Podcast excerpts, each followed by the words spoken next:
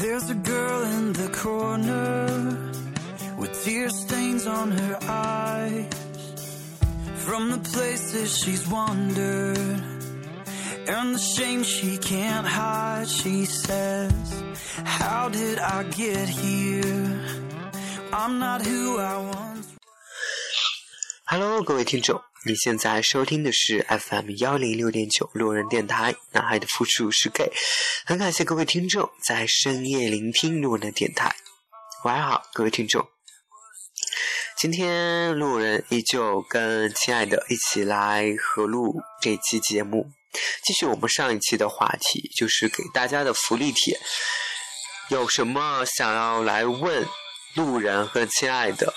这些问题呢，在这里呢，在这期节目当中呢，路人跟亲爱都会一一来给你们解答。其实上一期节目我们已经解答解答了一部分的问题，当然那些问题呢，都属于偏生理上的，我觉得对。那今天这期节目呢，我们就更多的走心一下，好吧？哎，你给点反应行吗？哦，你你要走心，你走啊。对啊，没有我我要走肾。哦，你要卖个肾给我买肾六吗？我一点都不介意。我也得有啊，对不对？我都没有肾了，早都割完了。拿去做什么了？买套吧。是，你知道，真的是，唉。那 接着我们上期的话题来开始问吧。嗯，先给你机会问吧。婚姻问题如何解决？我从来没有考虑过婚姻问题啊，因为我不会结婚。因为我觉得结婚这种东西真的是我，我真的会，我觉得我会跟家里撕逼啊，就是真的会为结婚这个问题会跟家里撕逼。嗯，然后呢？撕完逼之后，你就那个家你就不回了吗？然后，然后就就就一个人好好的工作啊，挣钱呀、养活自己啊。对啊，然后你父母打一通电话给你，就是声泪俱下的说：“哎，我们家就这么一代单床啊，什么什么，就是香火也没了，然后就声泪俱下、寻死觅活，你也然后我就什么都不管。我就回他说：“爸爸，我不婚。想的太简单了。”是，虽然是，但是我真的不可，我觉得自己真的不可能去结婚的。我觉得我自己可能会在某一个时间段，我会出国，然后去国外生活，然后离家里远远的。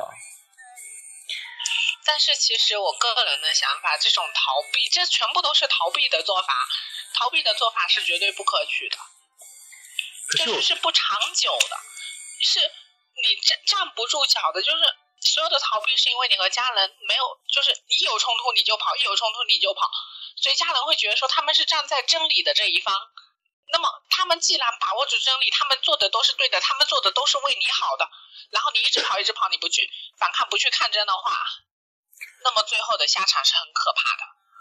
所以你觉得你现在做抗争了吗？你不是还是被被你父母逼着去相亲吗？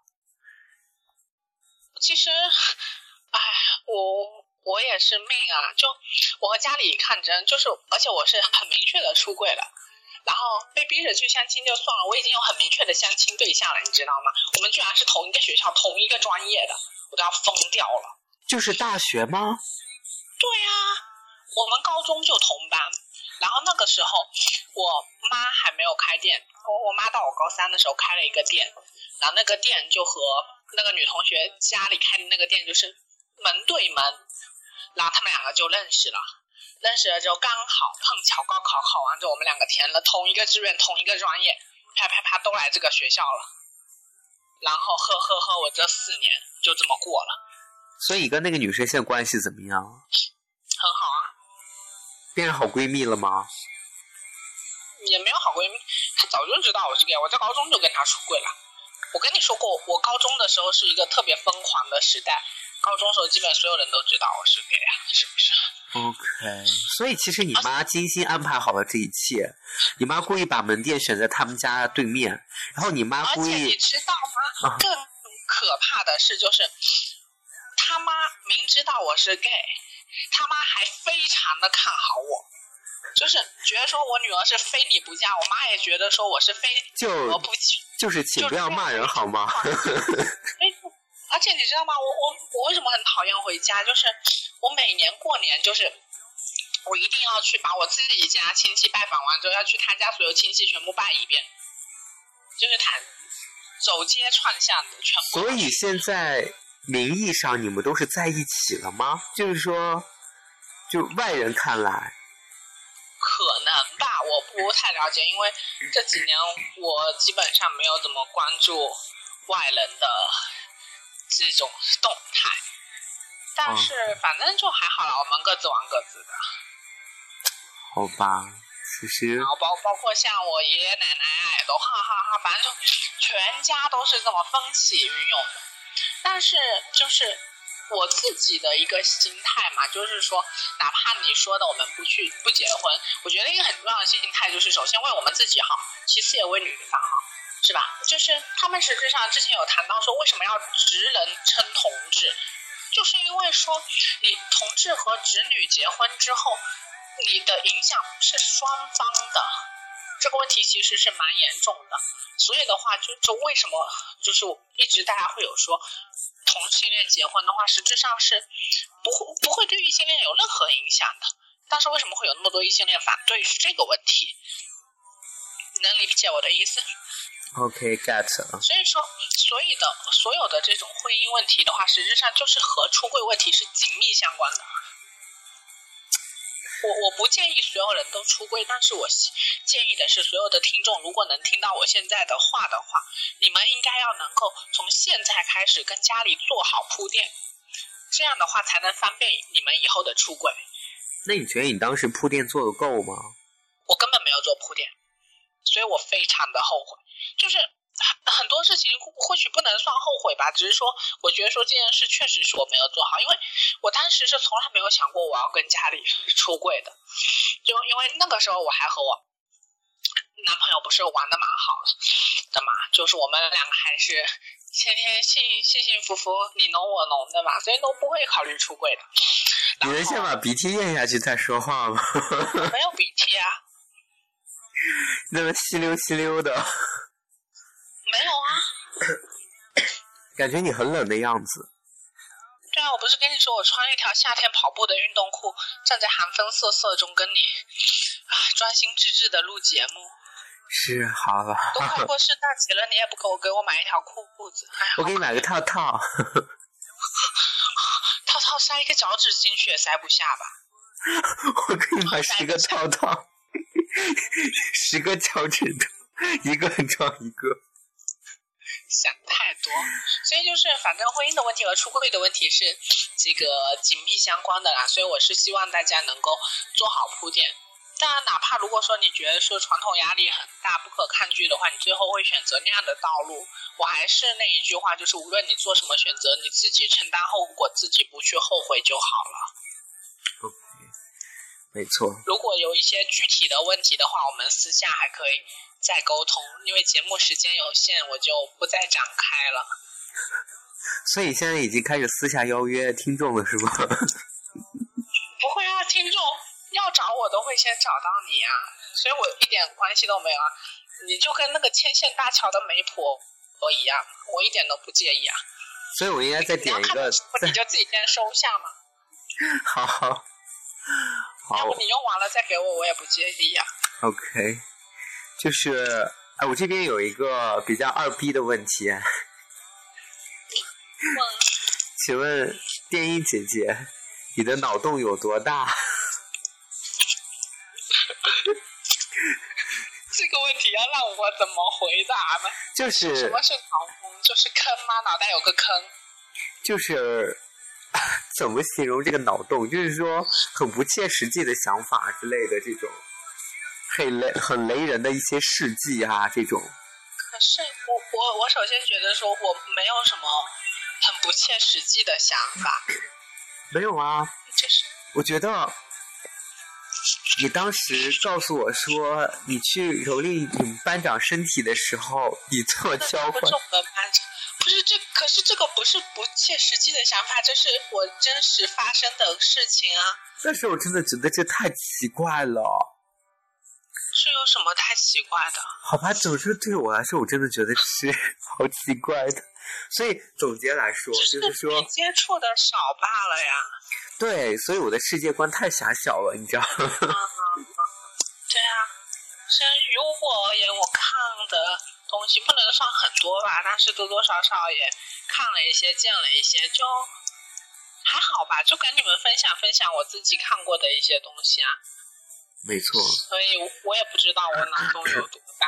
所以电影姐姐的脑洞大的就跟就跟小龙女的 恋一样。我昨天在微博上看，不是说小龙女踹飞一只熊吗？然后他们算什么加速度，算什么东西，什么熊的质量是多少，然后最后算出那个小龙女的体重应该是三百千克。他们永远都黑那个小龙女，就是说，因为小龙女的打戏不是很多嘛，会经常掉威亚嘛，他们就说那个小龙女跟小龙女掉威亚的人，估计都要累死了。我不知道，我没有看那部片子。OK，就是嗯，哎，其实我有一个问题特别想问你，当然也是观众非常非常想问的，请你一定要真实的告诉我们答案，可以吗？你对天发誓，如果你跟我们讲的不是事实的话，你会被雷劈死。好，现在就已经要开始轰雷了吗？请问电影姐姐，你到底有多高？可 是这个问题，这样真的好吗？你猜我多高？一六八，差不多。差不多是吧？OK，好了，我们得到满意的答案了，因为我都不知道啊，你都没有给我讲过。你瞎吗？你看不见吗？谁知道你们会不会用美图秀秀把你自己拉比例那么长啊？个高跷上去？我真的有见过，你知道，就是你知道网 网上会盛传一些图嘛？那个屌啊，都长的惊人，你知道吗？他们就说那个图就是用美图秀秀把它拉长的，所以以至于他那个屌会非常的长。我倒还没有怎么关注这些故事，但是就是我自己有的时候会去穿内增高了。因为我有很多是长款的衣服嘛，但是身高不高的话，穿长款衣服不好看，所以我会去穿内增高。你大概穿多高的内增高？我能买到多高的我就穿多高的，我会垫好几双内增高一起下去。我只要我鞋子能塞得下那么多。那你岂不是你的脚跟儿都已经都快飞出来了？反正我穿内增高，我一定是用靴子。OK，好吧。然后，就是还有一个问题，就是听众很想知道，你有，就是电影姐姐有掰弯直男的经历吗？没有，我对直男没兴趣。其实怎么说呢，就是我有上过好多个直男嘛，就跟直男，你上上次你不也我跟你讲那样嘛，就我帮好多直男有手过有口过啊，或者怎么样，就是。玩过很多直男啊，但是就没掰弯，因为我我是一个有男朋友的人嘛。你是有一个男朋友人，你可以这样吗？你这样好吗？这样真的好吗？就是，唉，我有放纵的一年半时间。哪一年？高中的那一段吗？对。大学呢？大一，大一就是高考。高考毕业到大一暑假吧，就大概这样子一年半。那有大概算一算你多少个男生了吗？不知道，其实那一段时间我就是我真心是就混迹各式各样的地方，会交了很多的不清不楚的朋友嘛，不三不四。哦，那这个你刚好就回答了下一个听众的问题，就是说他们很想问你混圈子吗？其实也不是说混圈子吧，就是说你认我真心，我真心就是，因为我其实很早就进圈子，但是我因为我和我男朋友关系很好嘛，所以我就觉得说没有什么必要去混圈子。然后就是那一年半的时间，我接触很多，包括像啊各种的同志酒吧，或者像一些啊聚会场所啊，啊各种软件啊。其实那一年半真的是，就让我觉得说我以前似乎都从来没有接触过过这个圈子一样。然后，所以我朋友不都 跟我说我是交际花吗？就是你出来，你你多认识几个人之后，人家就会觉得说你是名媛一样啊。但是还好啦，然后我然后出柜以后，我就忽然的收敛起来了。然后就很多人约你也不出去了，也不怎么样了，然后就渐渐的都没掉了。但是我其实觉得也蛮好的呀，因为哎，当时的生活。我现在回想起来，我都觉得说好不可思议啊。OK，其实我觉得你可以可以改天跟听众分享一下你当时的奢侈迷乱的生活。也还好啦，就因为其实到了后面，就是我不是大一下嘛，应该是五月多的时候吧。五月多的时候，不就认识了那个新男友嘛？然后就和他一起去到处旅游，我们就从福建啊、浙江啊、山东啊，然后反正就这么玩了中国沿海的一大圈嘛。所以其实也就没多少，大概就混了一年吧。然后和那个男朋友大概在一起半年，然后就出轨了。出轨不是出轨。OK，好了，换你问我了。这边有一个问题哦，嗯，哎呀，还真是应景啊！你觉得 gay 在一起不长时间不长的主要原因是什么？我觉得主要原因就是这个还是个看脸的时代，就是说你可能见一个人第一面对他产生好感是因为脸，而不是对他这个人。那当你渐渐跟这个人相处久了以后，你就会发现啊，原来好像这个人跟你处不来、合不来，只是他长了一张你喜欢的脸而已。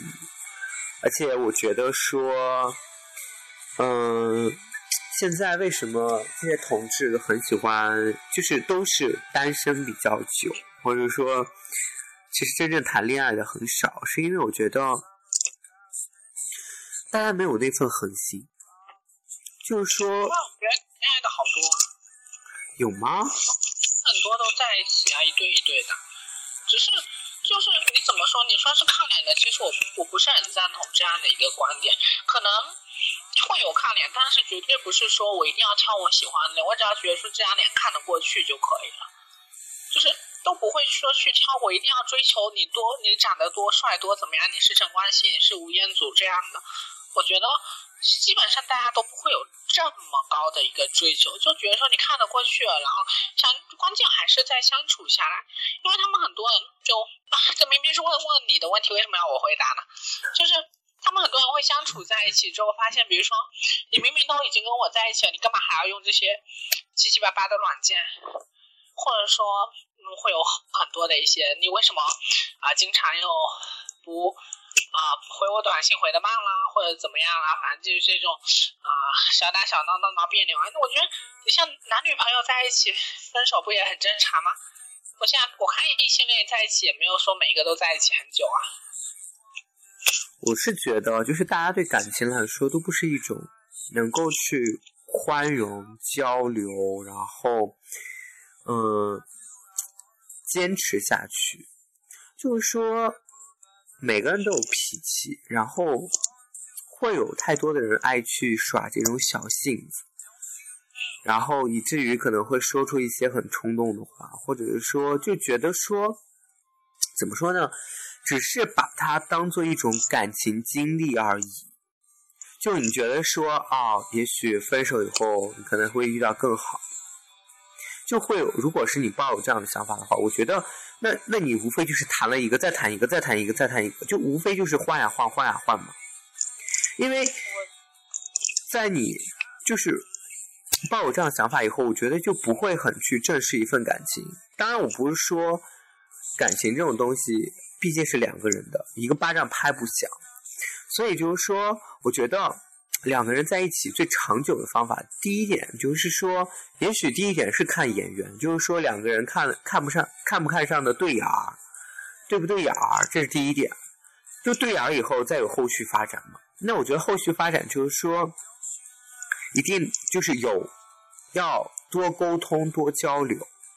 就有问题或者有不满的地方，你一定要说出来，你不能让对方去猜，对方肯定猜不出来你在想什么。比如说你今天给我耍一个脾气，那我也不知道我到底怎么了，然后你就一天一整天不理我。其实我觉得这种状态是不好的，而其实。我和我男朋友就是我们在一起时间很长，就除了我们确实会有一些互相依赖以外，有一点其实真的蛮好的，就和你说的一样，就是我们无论有什么事情哈，就比如说今天真闹别扭，或者说出了什么事情，因为大家都会觉得说这么大事我不告诉你吧，或者怎么样嘛，然后就是我们其实有一件很默契的事事情，就是他说他说听话。就然后我就什么都和他说，然后他比如说他有的时候呃呃就是呃学习啊或者是工作啊很累的时候，我跟他说听话，他也会什么东西都跟我说。OK，其实我觉得就是还有一点就是说，不要轻易的说出分手这两个字。我觉得，当你遇到一段感情的时候。真的要好好去把握住它。如果不是你尽力的去挽回过了，千万真的不要去说分手。真的，真的，我觉得两个人在一起真的很不容易。然后就这么草草结束这段感情，其实真的不好。就是我看过一句话，就是说，人的恋爱次数其实是有限的。就是说，当你。不断的去遇到很多，比如说你好不好的这种姻缘的时候，其实你会让自己逐渐对爱变得怎么说呢？失望，导致可能会有爱无能的这种现象。就是说，人在不断的受到这种打击以后，他就没有再这样，没有再有这样的能力去爱了，或者说没有再这样的勇气去爱了。这是一个。信仰的问题了，没错，所以我就觉得说，我觉得还是交流，然后坚持。其实这两个字，我觉得真的这两个词，而且我觉得说彼此双方一定都是这样。如果你只有一方做成这样的话，那你当然是不可以的。而且我总觉得说，可能是现在这个世道是这个样子的吧，并不是说一定是说同志。同志就是这样哈，我就觉得说，你看现在的世道都是，呃，都想去找高富帅啊，然后白富美啊这种的。其实我跟你说一点，就是很多人都愿意去找大叔，这个其实是没有错的。但是说说白一点，大叔真的是看不上我们这样的人，就是除非他真的是。我有被大叔追过，但是我很害怕，我就再也没敢联系他了。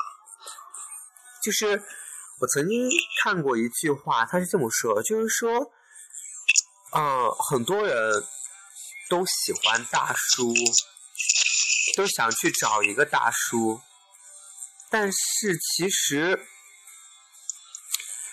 但是其实很多人不知道大叔他经历过什么。也许他就是一个那种心机婊，也许他在他的工作或者他的生活当中，他就是一个十足的，就是这样一个贱人。因为他在可能在工作或者在社会当中有一定的社会地位，有一定的工作能力或者基础，他有了现在这样一个成就，所以你去喜欢他，你去爱慕他。但是，当你知道现实他是怎么样，他是怎么去得到这样的一些东西的时候，你会发现原来这个人是这么可怕。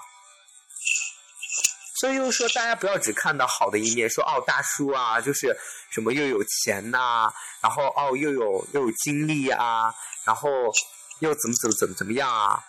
但是其实你要你看到他好的一面，你也要看到他的不好的一面。为什么那么多人去怀念，或者说追忆致我们逝去的青春？那是因为在我们还在有青春的时候，还在年少的时候，我们的感情才是最真挚、最纯洁的，是发自内心的，是不带有任何污点的。所以我就觉得说，其实这是一个我觉得大家需要认清的一个现象。我补充两句话。第一个是，我因为我自己有做辩论嘛，所以呢，我蛮欣赏马薇薇的这么一句，我蛮欣赏马薇薇的这么一句话，就是说，人生只要不伤害别人，没有什么捷径是值得抨击的。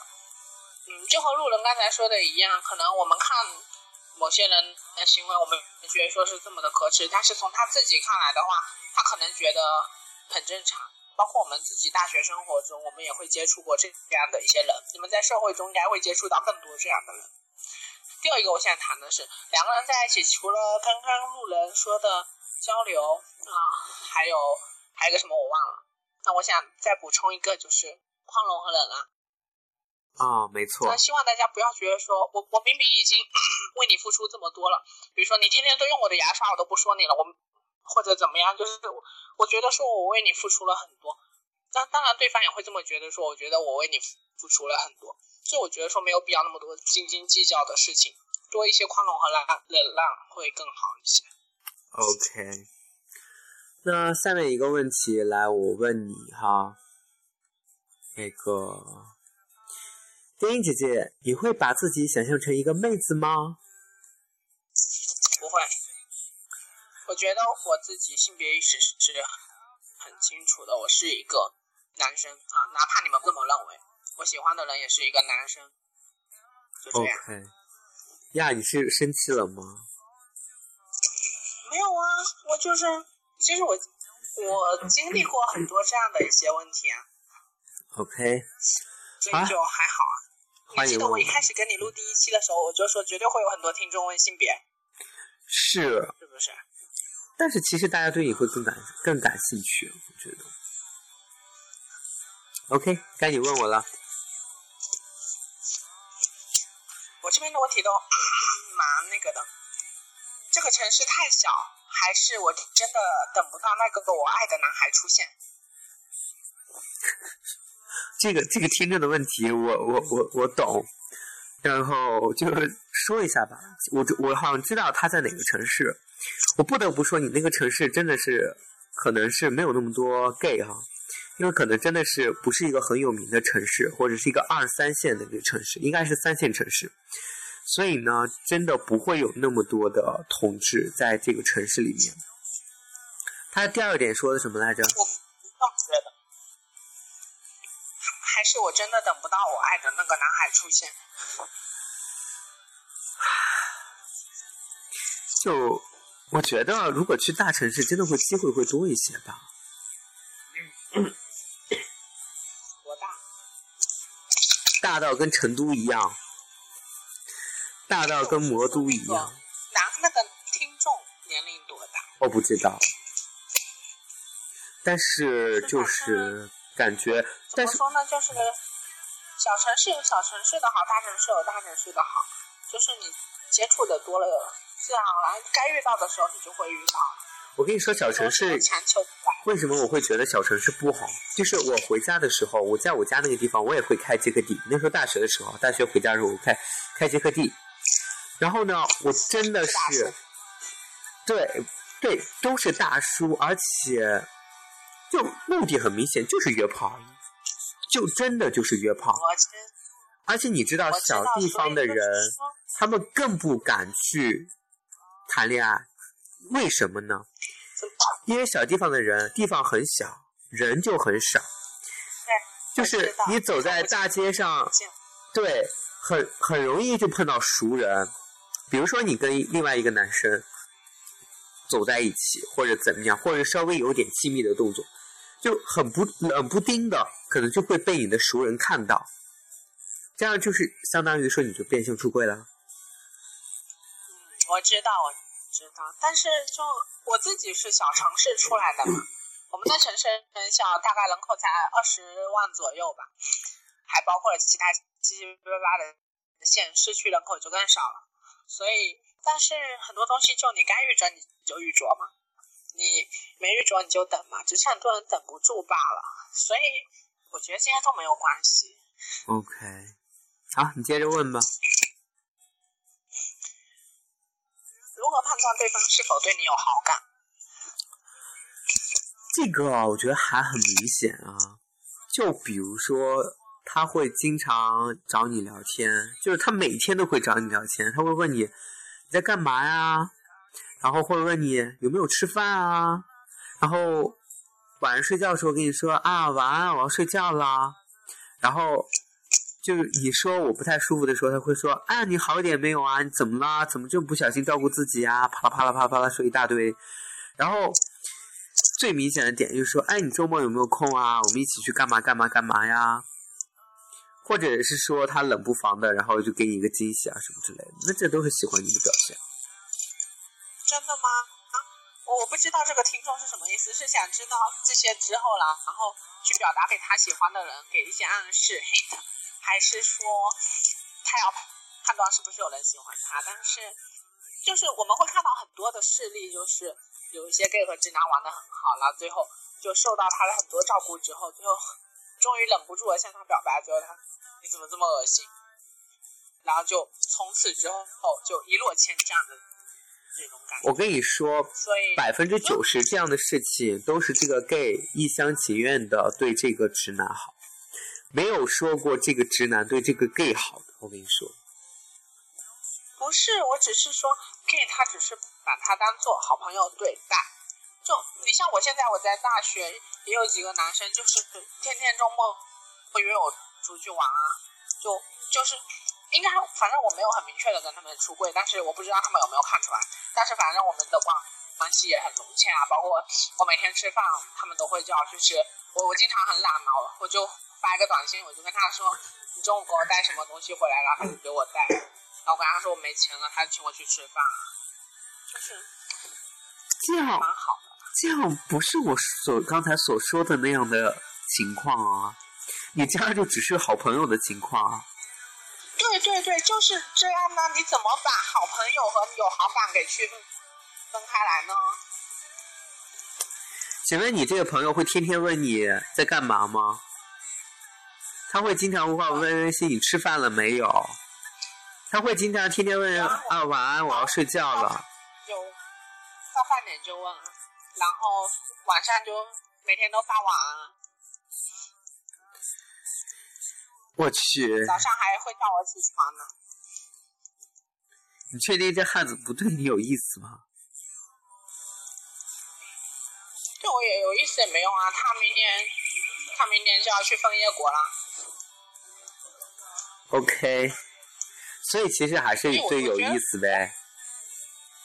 那我不知道，但是反正就至少我对他没有意思，我们就只只是很好的朋友啊。而且我怎么会，就是我是有男朋友的人，我要承认。OK，你就承认吧，你就是有男票的人就行了。OK。就是第一个知道你是 gay 的身份是谁，这个我们其实上一期有讲过吧？那么你们两个现在的关系怎么样？嗯，第一个知道我身份的，就是对我们上期讲过，就是那个我最后成为我闺蜜的大学闺蜜的那位男生。然后现在关系，现在关系还不错啊，就还好，就只是真的是联系比较少，因为他最近状态不是很好，因为他也最近才分手。我知我知道前两天，他他在豆瓣不是发了一个那个吗？我一看到他说了就是分手，然后把他自己的坐标标了出来，我想说百分之九十就是他，我一进去看，果然是他，我就默默的评论了一下，我就知道是你。然后他无语的回了我好，呃，好多个句号。他是开了一篇帖子吗？好像是吧，应该是吧。OK，好吧，我好久没有关注过他了，就是我只知道他分手了，然后给他打了一个电话而已。然后其实我觉得说。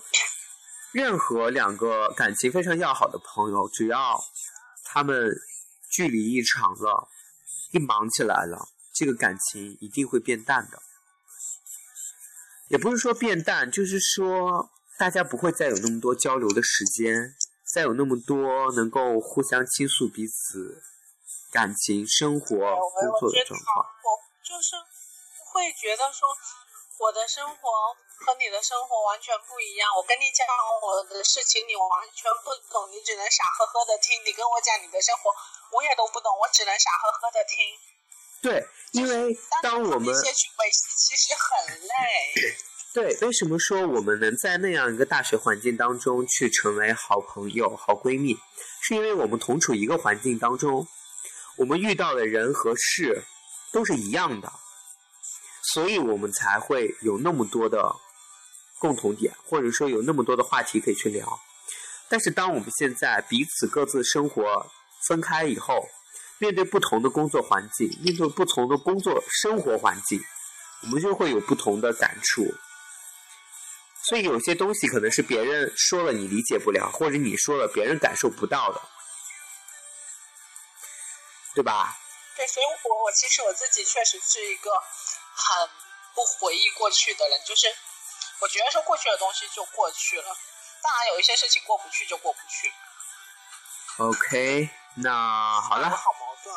我的最后一个问题就问完了，然后现在来说说你的问题，就是你知道今天我本来我昨天给你的这个就是这个这个问题嘛，然后今天就上午的时候就有一个听众在微信公众号上给我留言，他说，嗯。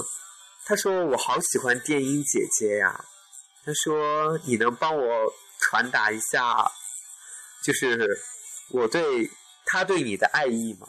我说：“可以呀。”我说：“因为我今天早上 Q Q Q 你的时候，你没有理我嘛。”然后我就跟他说：“我说我今天一天都没有找到他了，然后我都不知道今天会不会他能不能跟我一起录节目了。”然后你知道他说什么吗？他说：“呀。”亲爱的，是不是签了别的电台自立门户了？他们就觉得你已经要抛弃我了。对，我最近是因为太忙了，事情很多。然后，其实他给我的原因，我说为什么会这样想？因为他觉得说我跟你录节目的时候，就是你的气势很强，然后。风骚感油韵而生，你知道吗？然后他就说，他建议我以后再跟 对，他他建议我以后跟你录节目的时候，就一定要可以再风骚一点。其实还好啦，你能看到很多正面的，我一样能看到很多负面的呀。就是对，反正我总觉得是这样子，就是嗯。我我先不去定义这个喜欢和就是一般的喜欢和特殊的喜欢哈，就反正喜欢喜欢我的人会一直很喜欢，不喜欢我的人我也不指望你能喜欢上我。人生反正不可能说做到十全十美，也不可能说让所有的人都喜欢嘛，所以就做好自己就好了。对，他说，但是他真的很喜欢你，他又觉得你很不错。然后他后面还补了一枪，你知道吗？他是这么说的：“他说，亲爱的，给人随时给人一种随时要下海的感觉。”然后我当时有点懵，我还问他：“我说什么叫下海？你知道什么叫下海吗？”就是卖身吗？对，他说进进入 AV 界。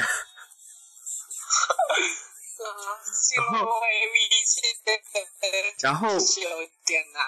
我说为什么不是？为什么不是 G V 界呢？